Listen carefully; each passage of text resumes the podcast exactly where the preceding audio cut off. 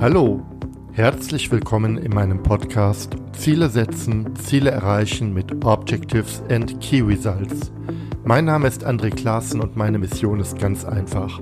Ich möchte, dass du mit deinen Zielen erfolgreich bist, sei es für dich persönlich, in deinem Team oder in deiner ganzen Organisation. Und jetzt, lass uns gemeinsam starten.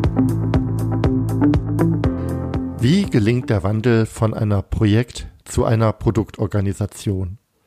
Welche Rolle hat eigentlich Führung in diesem Wandel? Braucht ein Konzern einen Hofnarren und wenn ja, wie viele? Wie gelingt die Orchestrierung von Produktteams mit OKRs? Ich kenne nicht viele Menschen, die zu all diesen Fragen kompetente Antworten geben können. Vielleicht kann es da auch nur einen geben.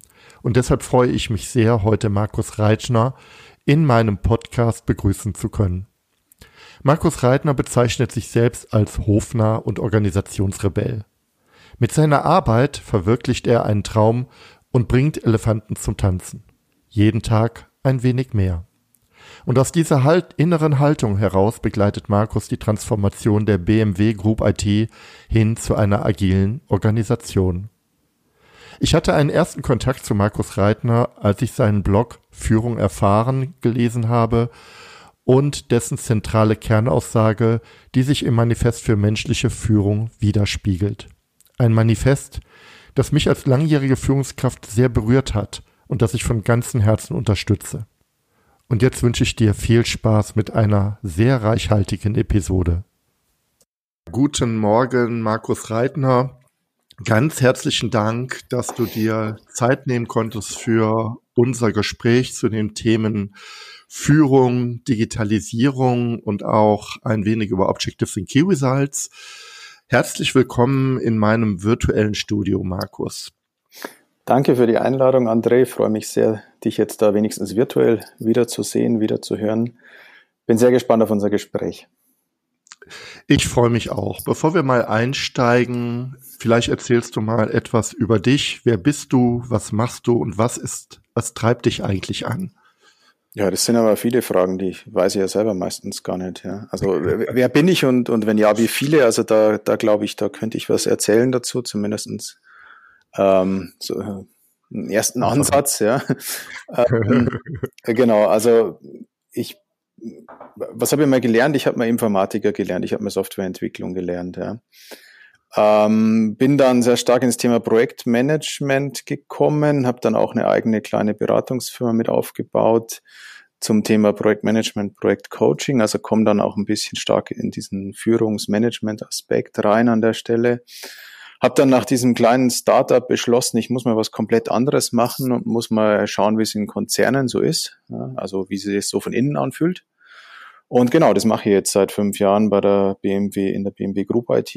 Ähm, beschäftige mich dort aber auch stark mit der Veränderungsarbeit äh, in dem, was wir agile Transformation nennen, also in der Veränderung hin zu einer agilen Produktorganisation.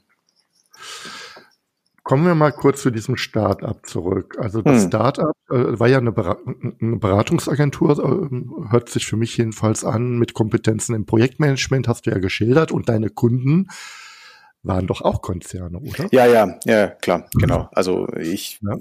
BMW war schon immer einer unserer Kunden, ja, damals. Ja.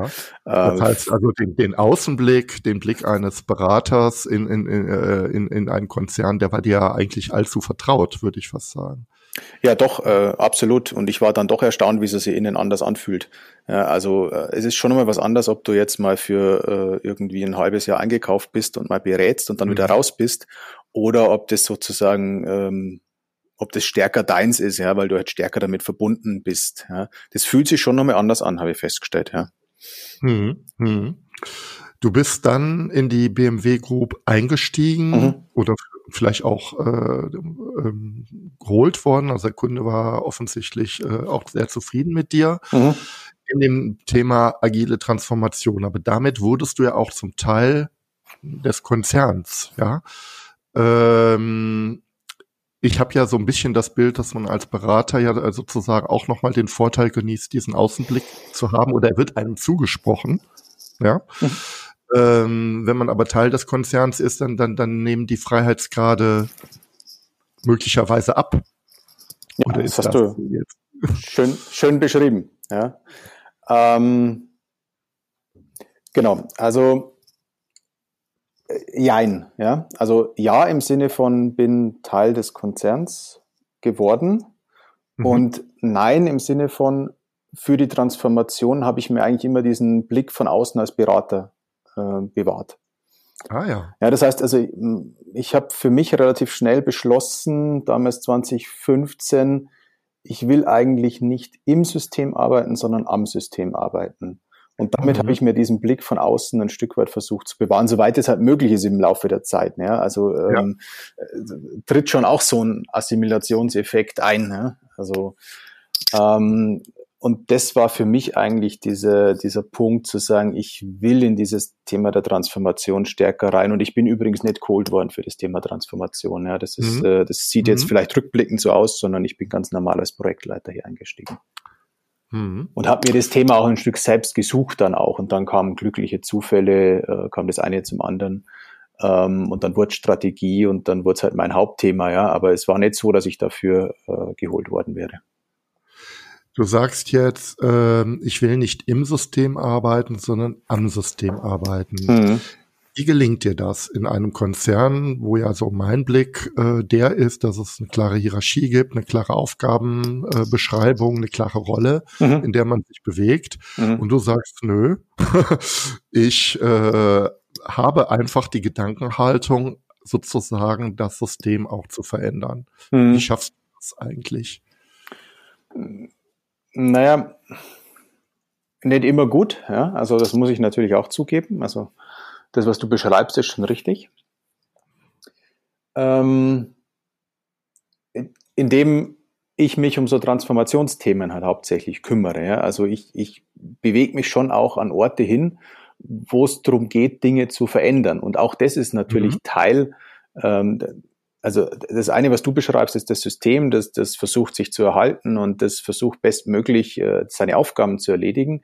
Und dann gibt es aber immer auch Bereiche und Teile in dem System, die versuchen, was zu verändern, ne? in, in meinem kleineren, meinem größeren Stil. Und das sind die Dinge, wo ich mich hinbewege. Ja, also da, da bewege ich mich auch aktiv hin. Ja.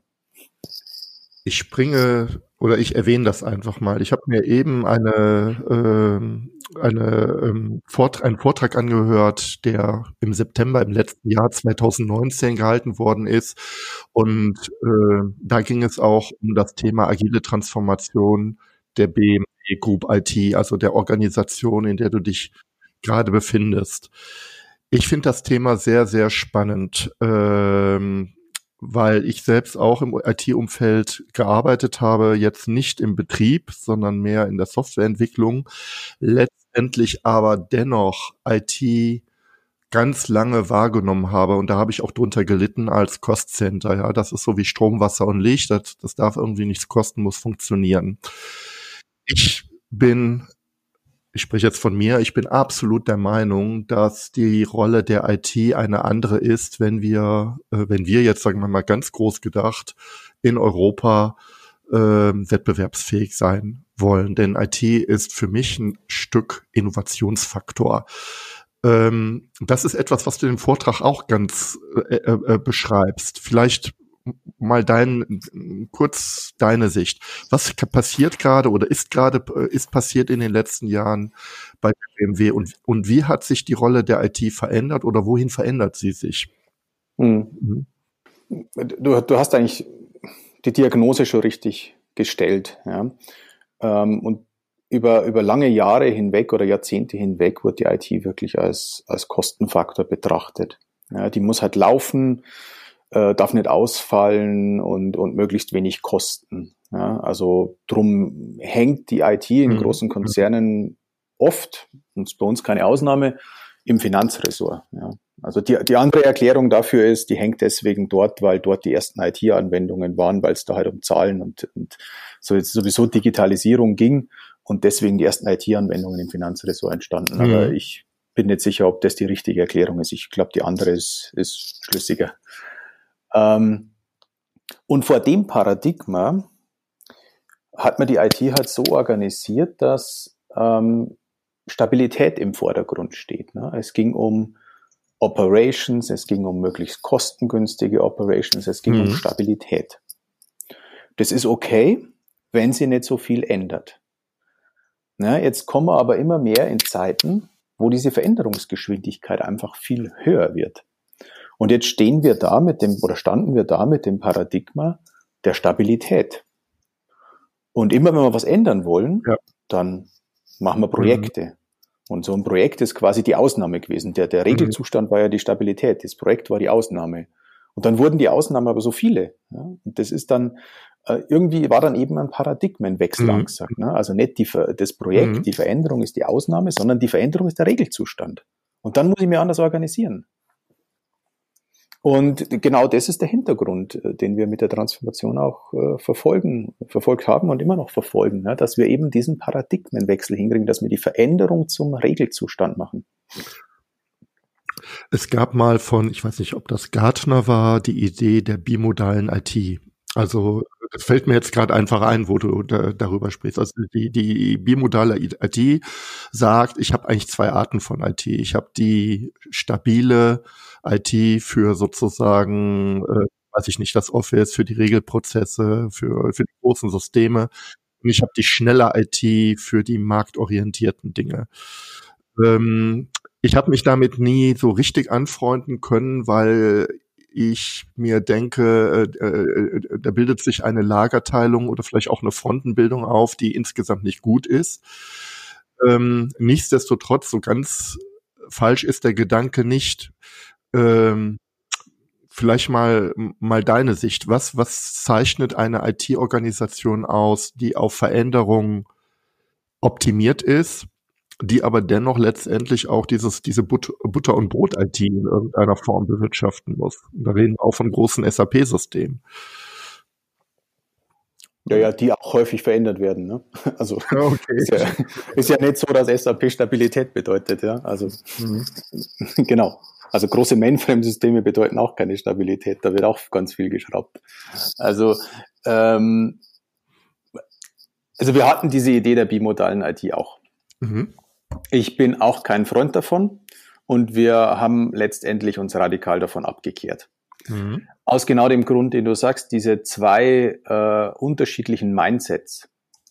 Also eine Organisation mit zwei Mindsets, ich glaube, das funktioniert nicht. Ja. Also ja. die einen dürfen schnell, die anderen müssen langsam, die einen machen Konzepte, die anderen machen Softwareentwicklung. Das, ich glaube, das geht nicht. Mhm. Ähm, und, und dennoch ist es ja nicht so, dass wir überall gleich schnell entwickeln. Wir haben ja nur gesagt, wir organisieren die IT in ähm, IT-Produkte und jedes Produkt wird von einem Product Owner betreut und er kann in kurzen Zyklen entscheiden. Er kann. Ja. Mhm. Natürlich mhm. gibt's da Produkte, die sind Customer-Facing, die sind im Drei-Wochen-Zyklus, gibt's da neue Software und so weiter und so weiter. Das gibt's alles. Mhm. Und dann gibt's Produkte für wo das Warenwirtschaftssystem für die Kantine oder so drin ist. Ja. Ja, und da gibt's halt vielleicht jedes halbe Jahr ein Release, weil es da einfach mal egal ist. Ja. Mhm. Aber das Organisationsprinzip ist überall das gleiche. Und die mhm. Arbeitsweise ist überall die gleiche. Und darum ging's uns eigentlich. Mhm. Das heißt also, ihr habt eine äh, starke, also jetzt mal als Methode Scrum, aber, aber anders gesagt, eine starke dezentrale äh, äh, Organisation. Mhm. Ihr habt Produkt Teams, die äh, mhm. zu einem großen Maß selbst äh, Inhalte und äh, entscheiden. So die Theorie, ja genau. So die so Theorie.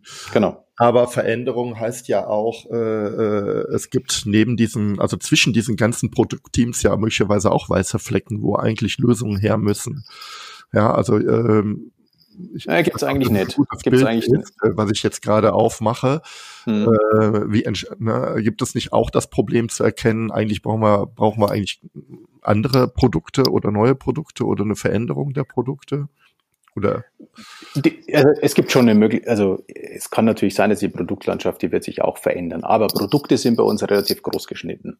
Mhm. Ja, also nicht, nicht irgendwie ein System ist ein Produkt, sondern ein Produkt ist quasi ein Prozessabschnitt irgendwo mhm. in, einem Fach, in einem Fachprozess. Ja, da gibt es ein Produkt, das ähm, macht, keine Ahnung, die Bedarfsrechnung oder die Stücklistensysteme oder sowas. Und das sind relativ viele Systeme dann dahinter.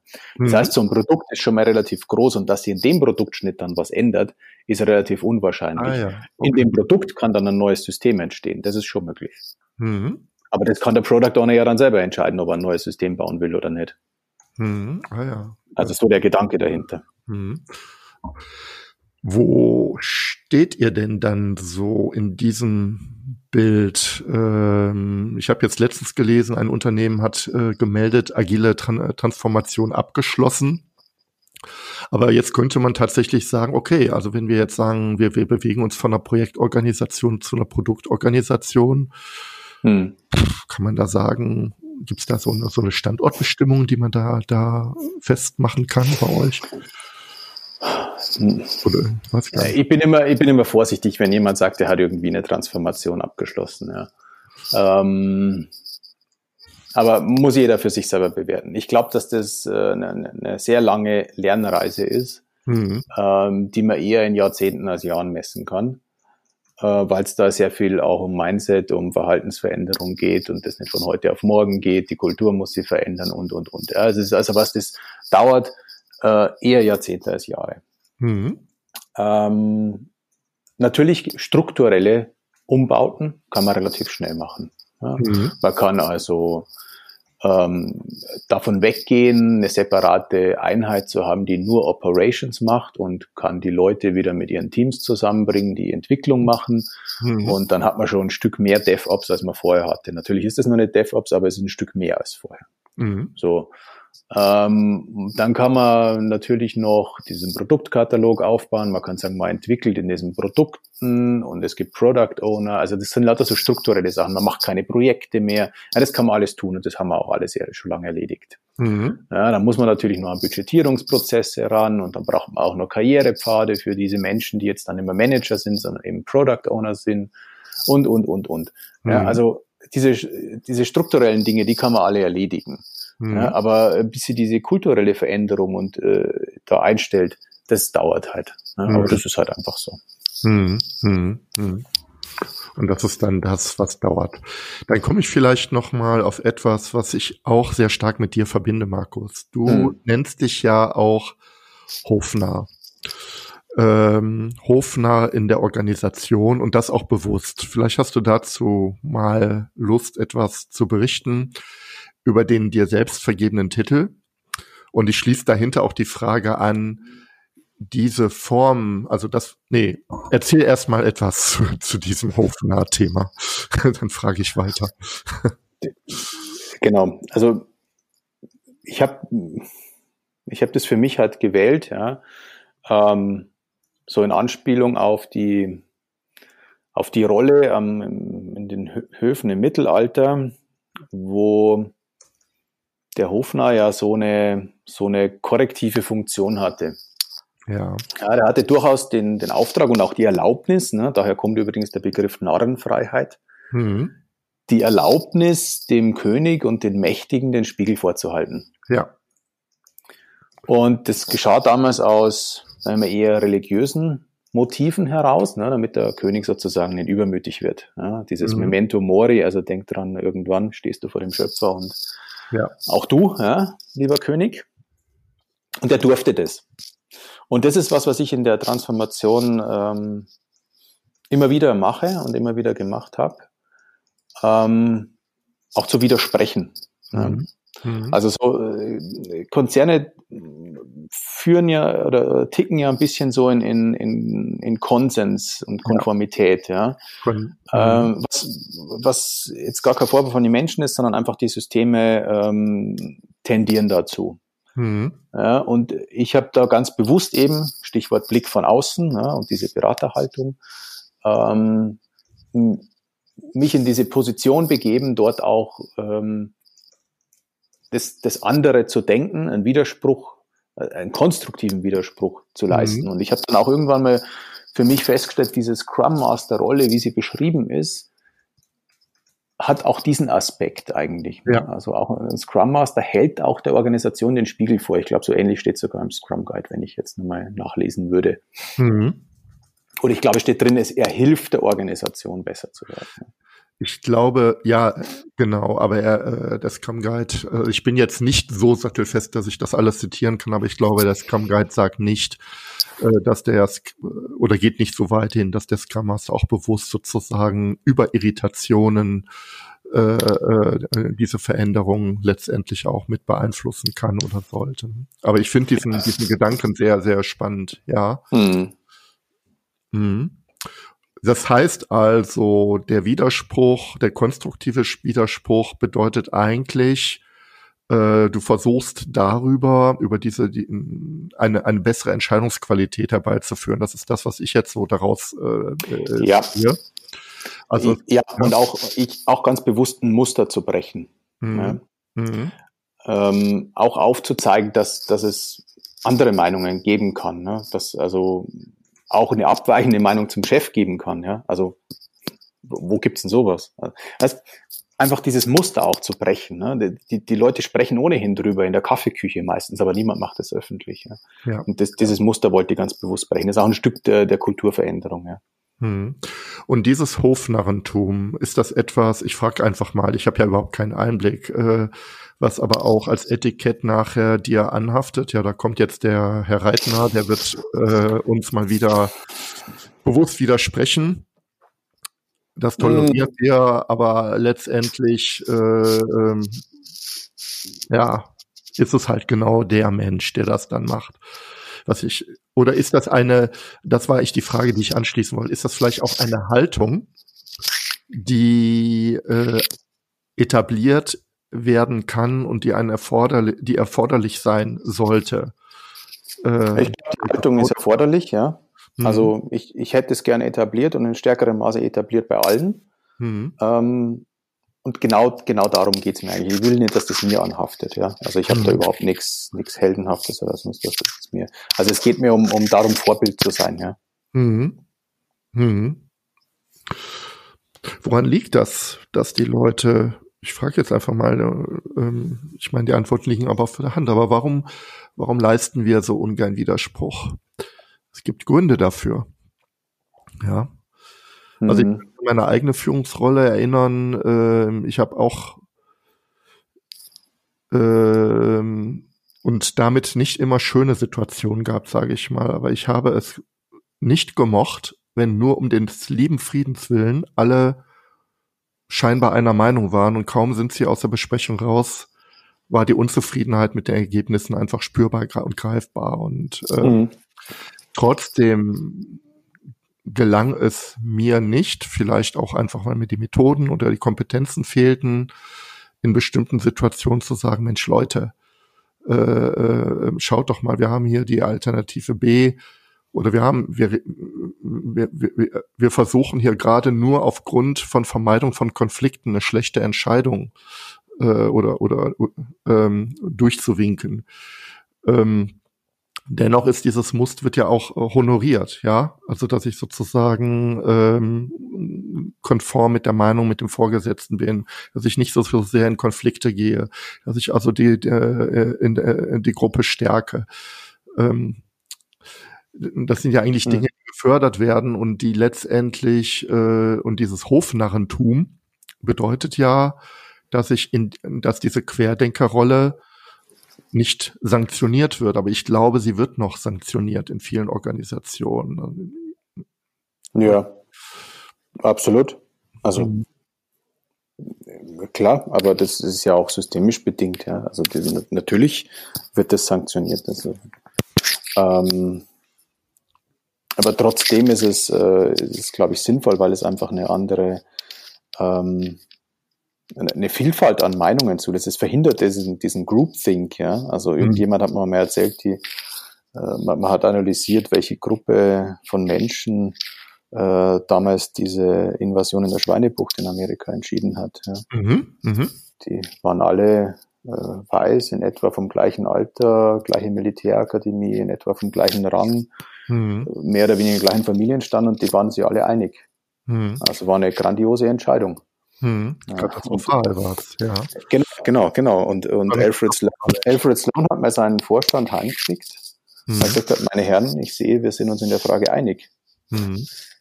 Ich schlage vor, wir bilden uns erstmal eine Meinung. Mhm. Also es ist nicht immer gut, wenn man sich einig ist. Ne, es ist eigentlich ein Zeichen dafür, dass äh, die Alternativen nicht gut genug ausgeleuchtet worden sind. Es ist eigentlich eine, ein Indiz dafür, dass die Entscheidungsqualität nicht optimal ist. Ähm, aber nur ein Indiz, ja. Es kann ja durchaus sein, dass wenn sich alle einig sind, das genau richtig ist. Aber es ist äh, verdächtig aus meiner, äh, aus meiner Erfahrung. Ich würde gerne weiter abbiegen zu dem Manifest, Markus, mhm. weil das ist etwas, was ich, ich mal, so habe ich dich virtuell kennengelernt, tatsächlich. Bevor ja. ich als Person kannte, habe ich dieses Manifest gesehen und dachte, super, das, mhm. äh, das drückt wirklich in einer in einer hervorragenden Weise das aus, was ich auch selbst persönlich mit guter Führung verbinde und was ich, was ich für sehr erstrebenswert halte. Und was mir nicht immer gut gelungen ist als Führungskraft, sage ich jetzt auch mal dazu. Aber dennoch, äh, wunderbar. Beschreib mal, wie bist du da, wie, wie, wie ist das entstanden? Oder wie ist es dazu gekommen? Hm. Ist, es, ist es nur dein Werk oder ist es vielleicht auch ein Ergebnis einer, einer, einer Gruppe? Das würde mich mal interessieren. Hm, also äh, das Manifest selbst ist mein Werk. Ja. Mhm. Es hat seinen Ursprung aber tatsächlich in einem, in einem Workshop hier, mhm. ähm, wo wir im Zuge der Transformation uns überlegt haben, ja, wir haben jetzt verstanden, selbstorganisierende Teams, ein Product Owner, der möglichst subsidiär, möglichst dezentrale Entscheidungen trifft, ja, weil dezentrale Entscheidungen machen anpassungsfähig, machen schnell. Also haben wir jetzt alles verstanden. Mhm. Stellt sich jetzt bloß die Frage, was macht denn jetzt eigentlich der Chef? Ja, also, ja. weil irgendwie verändert sich da jetzt gerade dieses, äh, dieser Anspruch und was ist eine Führungskraft eigentlich? Was ist eine gute Führungskraft in einer agilen Organisation? Mhm. Und wir haben mit dem Workshop haben wir verschiedene Hierarchieebenen, also vom Mitarbeiter bis zum Hauptabteilungsleiter dabei gehabt, haben drei Stunden Workshop gemacht, haben irgendwie drei, vier so Brown Paper Wände voll gemacht und dann ging man aus dem Workshop raus und jemand anders hat die Idee gehabt, Mensch, das könnte man doch aufschreiben, können wir zusammenfassen, wie im agilen Manifest für Softwareentwicklung. Mhm. Ja, also so in der Form Individuen in Interaktionen mehr als Prozesse und Werkzeuge. Mhm. Ja, dieser, dieser A mehr als B-Form. Naja, und nachdem ich, und jetzt sind wir wieder beim Thema, wer bin ich und wenn ja, wie viele, nachdem ich auch seit 2010 ja Blogger bin und Social Media affin bin, habe ich das halt dann in, dem, in der Woche drauf auch gemacht. Ja. Ich habe dann These für These in, auf LinkedIn und auf Twitter verprobt, also erarbeitet, verprobt, mhm. Also diskutiert. Also auch in sozialen Medien konsequent. Mhm. Ja, genau. Also bevor, mhm. bevor das Manifest sozusagen auf, in meinem Blog veröffentlicht worden ist, ist These für These im, in, in Social Media entstanden und ist diskutiert worden. Also das ist wirklich, das ähm, habe ich auch einen Blogpost geschrieben dazu, wo man das nachlesen kann, aber wirklich Tweet für Tweet nachlesen kann. Ah ja. Aha. Ähm, also das gibt's alles. Ähm, und dann habe ich es halt zusammengefasst, habe es auf eine Webseite gepackt, habe eine Unterschriftenliste dazu, so dass man es auch unterschreiben konnte. Und das war so die Geburtsstunde von dem Manifest für menschliche Führung. Ja. Ja, dieser Ursprung, das Agile Manifest hat ja tatsächlich eine unglaublich durchschlagende Wirkung äh, erzielt. Wobei ich es historisch interessant fand. Äh, ich weiß nicht, ob das stimmt. Ich habe es irgendwo gelesen, kommt mir aber sehr plausibel vor. Die Autoren des Agile Manifests äh, haben sich ja oder wurden ja zum haben sich ja zum Skifahren auch verabredet und sind da ordentlich Ski gefahren. Dann lief denen die Zeit davon und am Ende des dritten Tages, ich glaube für drei Tage hatten die sich verabredet, musste irgendwas her und die haben dann das Manifest relativ schnell entwickelt. Das finde ich interessant. Also äh, es ist keine jahrelange Arbeit gewesen, sondern es ist wirklich eine gruppendynamische Explosion. Mhm. Und so ist es dann passiert. Und ähm, diese ähm, Struktur, ja, wir streben dieses an, ähm, weil wir glauben, es ist besser als das andere, aber das andere hat auch seinen Wert. Also die, die mhm. Wertschätzung äh, für Bestehendes, die macht das Agile Manifest, glaube ich, stark, weil sie eben nicht den kompletten Bruch mit der Vergangenheit ist, sondern einfach sagt, wir legen einfach neue Schwerpunkte, aber wir respektieren auch die alten. Und mhm. ähm, das sehe ich halt auch in dem Manifest für die menschliche Führung, die eben keine so ist zumindest mein Verständnis, keine Komplettabkehr ist, sondern einfach äh, Schwerpunkte verlagert. Absolut, genau. Genau so wollte ich es auch formuliert haben, ähm, weil das ermöglicht den, äh, das ermöglicht es, sich auf den Weg zu machen, ne? auf den Weg zu eher den neuen Richtungen zu machen äh, immer wenn man sozusagen das Alte komplett ablehnt, wird schwierig, ja, weil da hat ja. jemand dann erstmal einen Konflikt. Ja, dann dann ist, ist denn jetzt alles, was ich bisher gemacht habe, scheiße. Ja. Also das ist immer dieses Ablehnende. Und das ist da sowohl im Manifest für Softwareentwicklung eben nicht, äh, als auch in meinem Manifest so nicht drin. Es schätzt auch das, was hier und heute ist. Ähm, und sagt aber gleichzeitig, ich glaube oder wir glauben, dass wir uns morgen eher in eine andere Richtung bewegen sollten. Mhm. Mhm. Also er öffnet Räume, um das, um das ging es mir eigentlich. Mhm. Und wenn wir über äh, äh, agile Führung oder Agile Leadership reden, reden wir auch darüber, dass Führung weiterhin erforderlich ist? Mhm. Sehe ich absolut, ja. Also mhm. äh, es ist nur, also ich glaube, dass es mehr so eine so ein Teamsport jetzt wird, Führung, ja. Also mhm. dieser, dieser einsame autokratische äh, Fürst, der über alles entscheidet, also sowohl über wer macht was, äh, wer ist überhaupt im Team, wer ist draußen, also wen stelle ich ein, wen schmeiße ich raus, ja.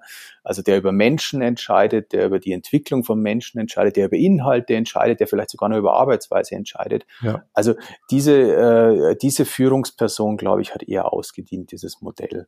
Ja, mhm. also es wird dann es gibt, gibt dann sicherlich Menschen, die eher inhaltliche Führung machen, vielleicht nennen wir die dann Product Owner. Mhm. Ähm, es gibt ähm, hoffentlich Menschen, die, die ein Stück methodisch oder die sich auf die Zusammenarbeit äh, dann äh, sozusagen fokussieren. Ja, die können wir Scrum Master nennen, wenn wir Scrum machen. Und es gibt vielleicht Menschen, die kümmern sich um ja, das Individuum, ja, um das individuelle Fortkommen, um die Entfaltung menschlichen Potenzials. Ja. Und also in unserem Fall nennen wir die dann Line Manager, aber mhm. ähm, diese klare Auffächerung von Führungsrollen, mhm. ich glaube, die äh, folgt daraus. Mhm. mhm. Wunderbar. Ich schwenke mal weiter. Ich selbst beschäftige mich ähm, mit dem Thema Objectives in Key Results vor dem Hintergrund von Wirkung. Mhm. Und ähm, ich habe gesehen, du hast dich auch mit dem Thema beschäftigt, weil es mhm. äh, möglicherweise, ich sage es auch bewusst möglicherweise, eine interessante ähm, Klammerfunktion haben kann im Zusammenspiel in einer Organisation. Ähm, Daher mal ein bisschen die platte Frage, ähm, hast du in deinem Kontext schon Erfahrungen sammeln können? Oder mhm. gerne auch ähnliche Erfahrungen, die äh, sich an diese Ideen anlehnen? Mhm. Ich meine, wer mich kennt, weiß, dass meine Blogposts hm, ja nicht immer, aber oft ähm, irgendwie einen Ursprung in Erlebnissen haben oder in Bedürfnissen haben. Und insofern hat vieles, was ich schreibe, ja irgendwie einen, einen Ursprung in meiner Arbeit. Mhm. Ähm, bei Objective and Key Results war es tatsächlich so. Ich gebe dir recht, es hat gerade für eine agile Organisation Klammerfunktion kann man sagen, ich würde sogar eher Brückenfunktion nennen, mhm. weil es für mich die Brücke schlägt von einer äh, längerfristigen Strategie hin zur operativen Arbeit. Mhm. Und genau in dieser, in dieser Zwischenebene zwischen, wir haben irgendwie eine, eine langfristige Strategie, wo wir hinwollen, und dem Backlog für die nächsten drei Wochen. Genau da dazwischen, auf der Ebene, sehe ich Objective and Key Results mhm. hauptsächlich. Mhm. Ja, das ist quasi eine, eine strategische Flughöhe, die in Intervallen, also sagen wir mal im Drei-Monats-Intervall, neu bestimmt, wo wir unsere operative Arbeit hinrichten. Mhm. Ja, das setzt quasi Schwerpunkte und das setzt zyklisch Schwerpunkte auf, äh, auf neue Felder, in die wir uns bewegen sollten.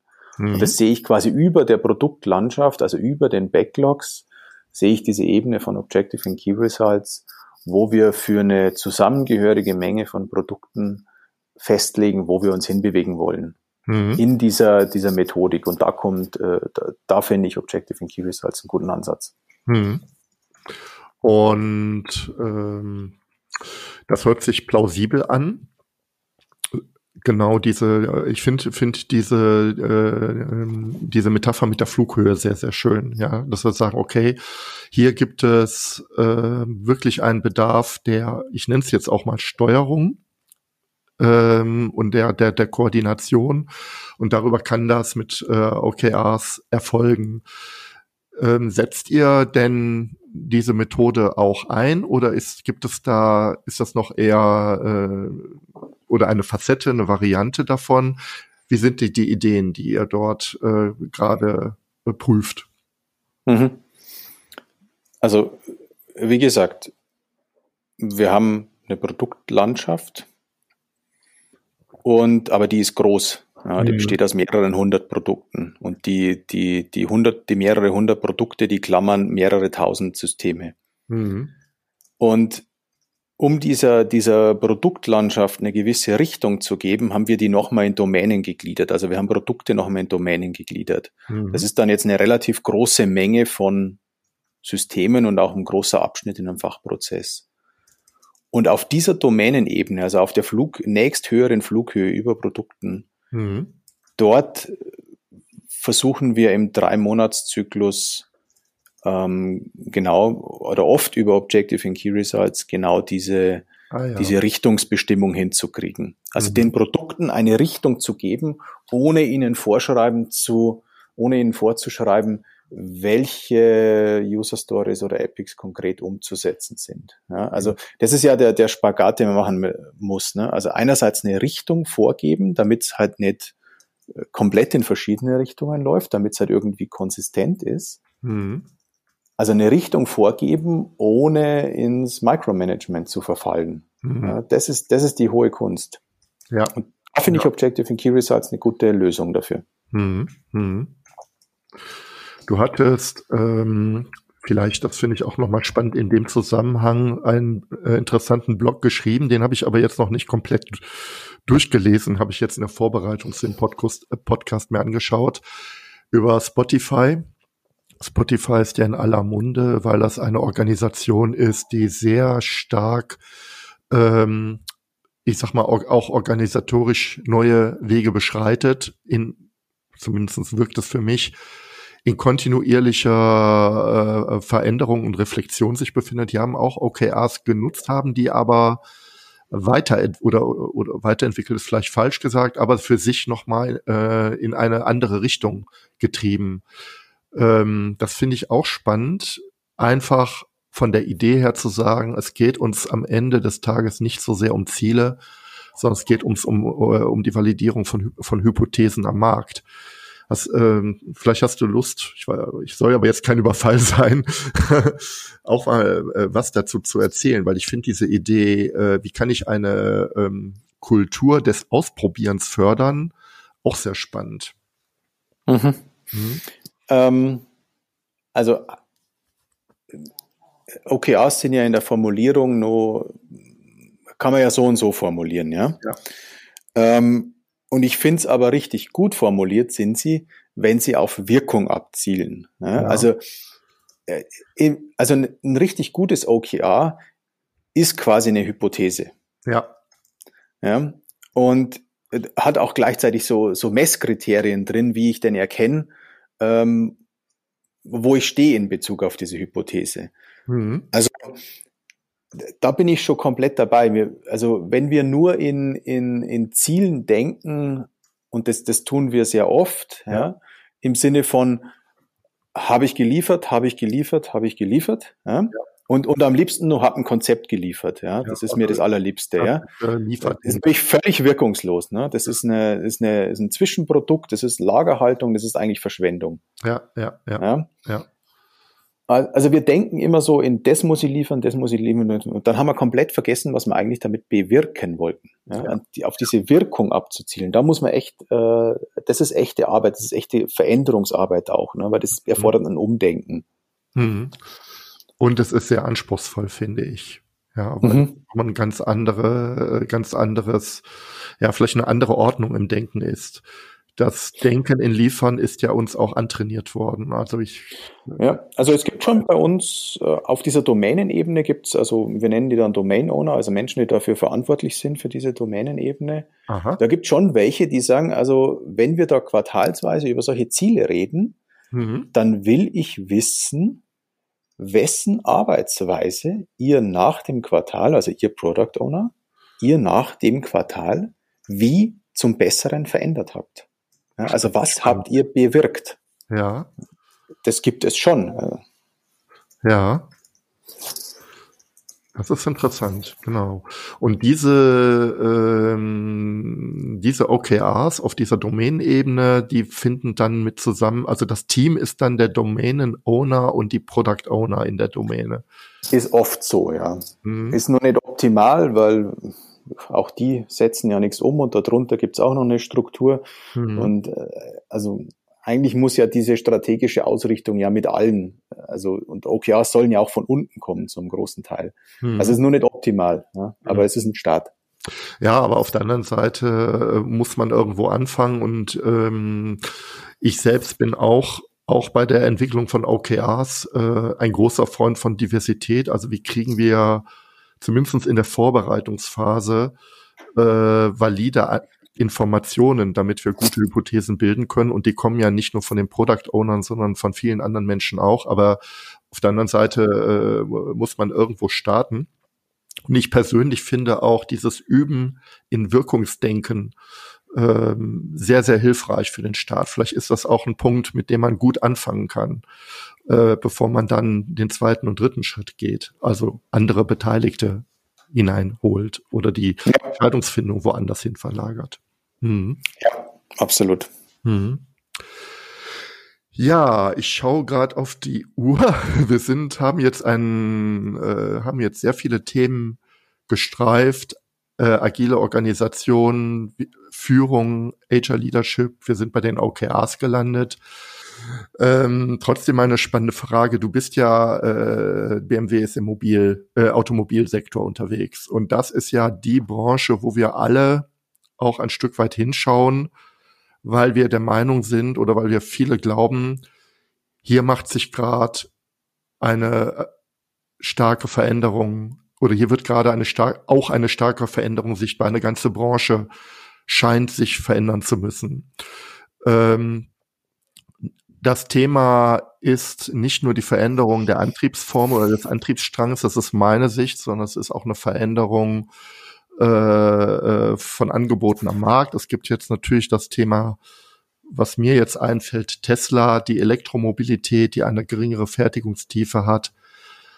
Aber auch die mhm. Frage, äh, wie schaffen wir es, und damit meine ich tatsächlich auch unseren Standort Deutschland, ähm, im Wettbewerb fit zu machen. Ich bin jetzt nicht repräsentativ, ja, und das ist empirisch wirklich überhaupt nicht sinnvoll, was ich sage.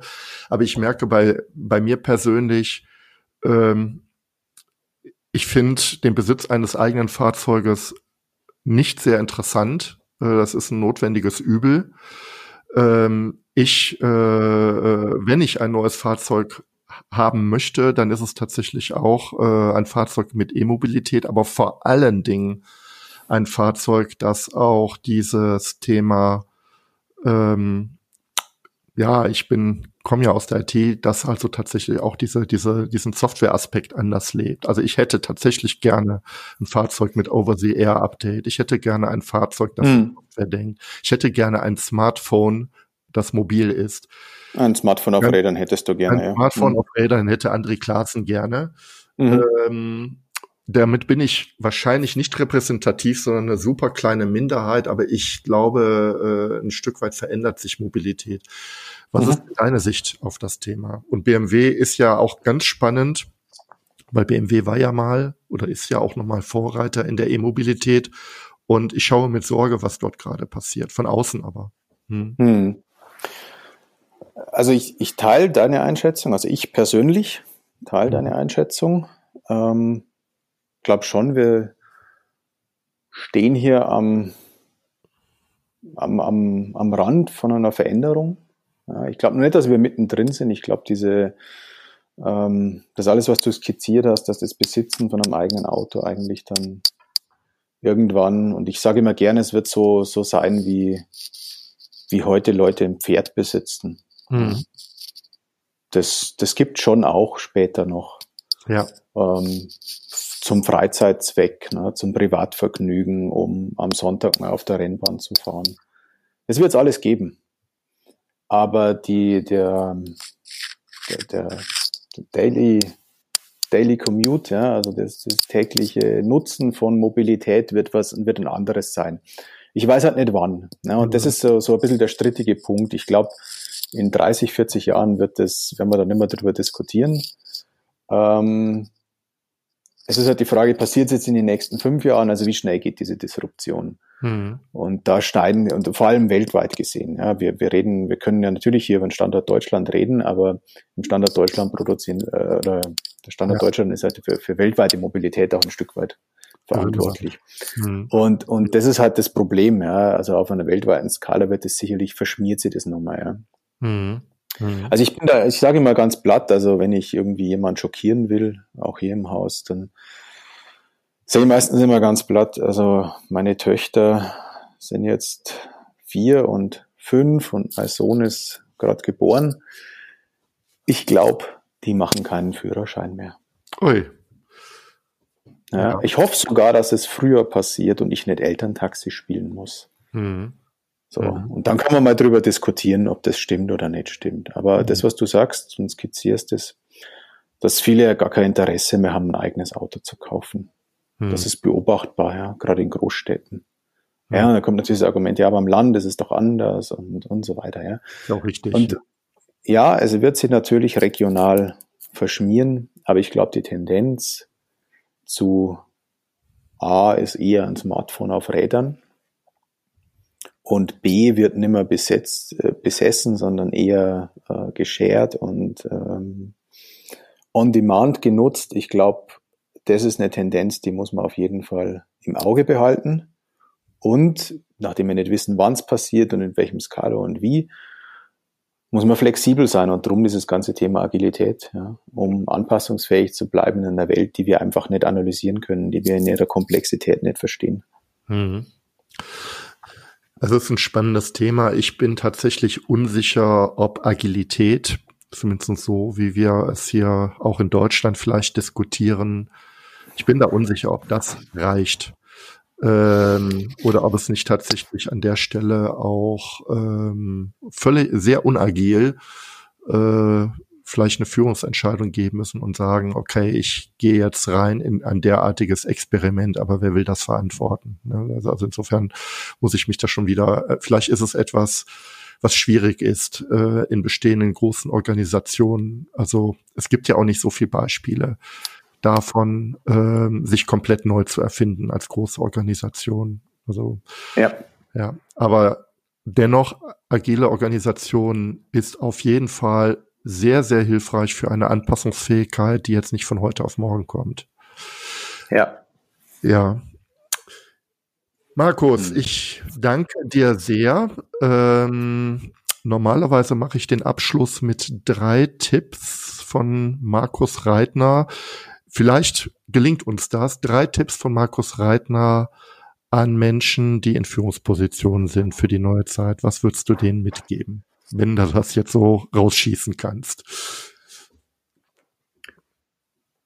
Also, hm, drei Tipps, ja. Also, erstmal, erst.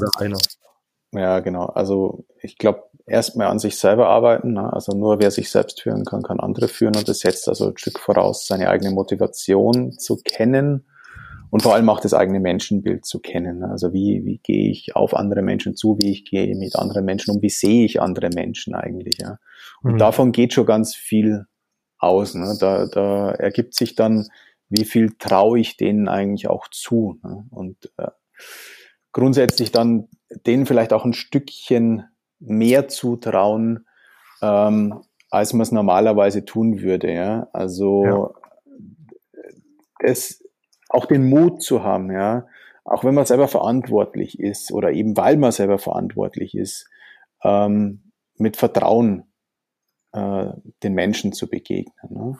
Also immer so ein mhm. Stückchen mehr Vertrauen, Freiheit, äh, Autorität den Menschen zu geben, also womit man sich eigentlich wohlfühlt. Also einfach den Raum ein Stückchen mehr aufzumachen. Also wenn, also Laszlo Bock, also der war mal, mal HR-Chef von Google, hat mir gesagt, also wenn es dich nicht nervös macht, also wenn dir die, die, das Maß an Freiheit, das du deinen Mitarbeitern gegeben hat, wenn dich das nicht nervös macht, dann war es nicht genug. Ah, das ist eine schöne ja. Aussage. Das ist wirklich eine wunderbare ja. Aussage. Ja? Mhm. Also es, es muss dich ein Stück nervös machen, weil sonst, sonst ist eigentlich zu einengend.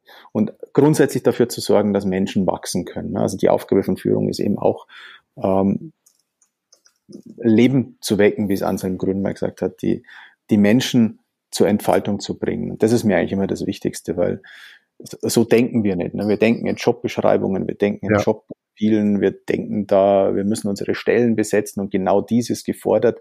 Es geht aber, darum geht's auch, ja. Mhm. Es geht aber eben auch darum, mit diesen individuellen Fähigkeiten umzugehen und sie bestmöglich zum Einsatz zu bringen. Auch mhm. das ist eine Führungsaufgabe und vielleicht sogar, ähm, weil wir jetzt mehrheitlicher Wissensarbeiter führen, vielleicht sogar die einzige, die eben übrig bleibt am Ende, weil der einzelne Mitarbeiter in der Regel ja als Wissensarbeiter in seinem Spezialgebiet schlauer ist als sein Chef. Mhm. Ja, das ist was, das haben wir irgendwie vergessen. Ja, also ansonsten mhm. haben wir ihren Fehler gemacht. Ja, genau, das wären so meine drei Tipps. Ich weiß gar nicht, ob es drei waren. Ich bin jetzt schon bei vier, aber das ist äh, gefallen mir ähm, sehr gut, aber die Tipps sind anspruchsvoll. Ähm, ich finde, also mir hat besonders die äh, Aussage gefallen, alles, was dich nicht mehr nervös macht, ist nicht gut genug. Ähm, ich glaube, das ist so die Essenz, die ich auch daraus sehe. Ich muss tatsächlich ein Stück weit ähm, loslassen, raus aus der Komfortzone, raus aus der Vermeidung von Risiken, ein Stück mehr Mut zu äh, für diese zum Risiko Risiko ist jetzt ein blödes Wort, aber zum Abenteuer mhm. zum Abenteuermensch zu haben. Ja. Äh, das ist die die die die Essenz dabei und und sich darüber zu freuen, mhm. wenn Dinge erfolgreich sind und den Mut zu haben, es zu ertragen, wenn Dinge halt erstmal noch nicht so funktionieren. Ja, oder ja. Es als, als Chance zu sehen, was zu lernen, ja. Und die Chancen darin zu sehen, genau. Ja, also hm. Ist nicht schlimm. Mhm. Genau. Gut. gut. Danke für dieses schöne Gespräch und ähm, ich freue mich sehr, dass wir äh, diese Themen alle durchstreifen konnten und äh, ganz herzlichen Dank. Gerne, gerne. Danke für die Einladung. War Danke. mir ein Vergnügen. Tschüss. Tschüss. Danke, dass du mir zugehört hast. Und wenn du jetzt Interesse an weiteren Impulsen zum Zielsystem Objectives in Key Results hast, dann gehe jetzt direkt auf meine Webseite andreklassen.de. Registriere dich dort für meine OKR-Impulse. Als kleines Dankeschön erhältst du meine Checkliste für Objectives in Key Results zum Ausdrucken. Über eine Bewertung dieses Podcasts auf iTunes würde ich mich besonders freuen. Damit hilfst du nicht nur mir, sondern allen anderen Hörern auch, die Inhalte dieses Podcasts noch viel besser zu machen. Und jetzt wünsche ich dir ganz viel Erfolg bei der Umsetzung deiner Ziele.